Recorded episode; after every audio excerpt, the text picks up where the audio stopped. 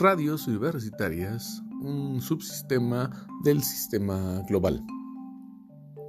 Una mirada a las radios universitarias es estratégica para entender cuál es el rol de los medios en la era de la sociedad de la información.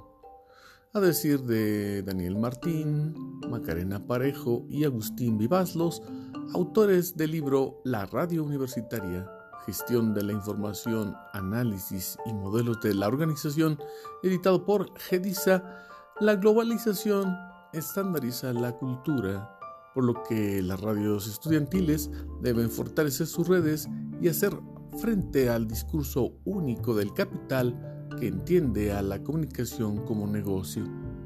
En este libro se hace una revisión histórica de las radios universitarias en el mundo desde Canadá y Estados Unidos a Iberoamérica, Europa y otras latitudes.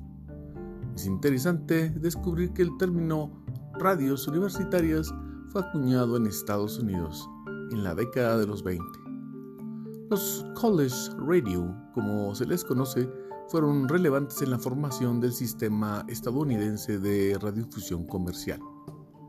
Destacan los autores que las facultades de física, ingeniería eléctrica y otros campos técnicos poseyeron el conocimiento científico fundamental y la innovación práctica de la ingeniería necesarios para la propagación de la radio.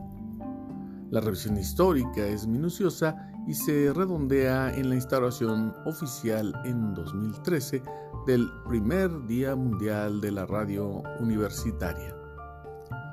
En Argentina se impulsó la primera estación de radio universitaria que inició transmisiones el 5 de abril de 1924 en la Universidad Nacional de La Plata. Por su parte, en nuestro país, en México, Radio UNAM nació el 14 de junio de 1937.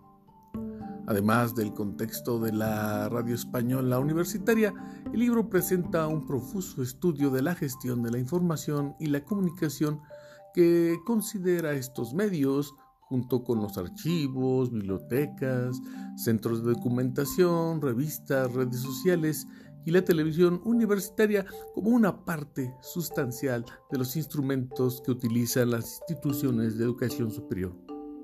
Es decir, la radio como un subsistema del sistema global de las universidades.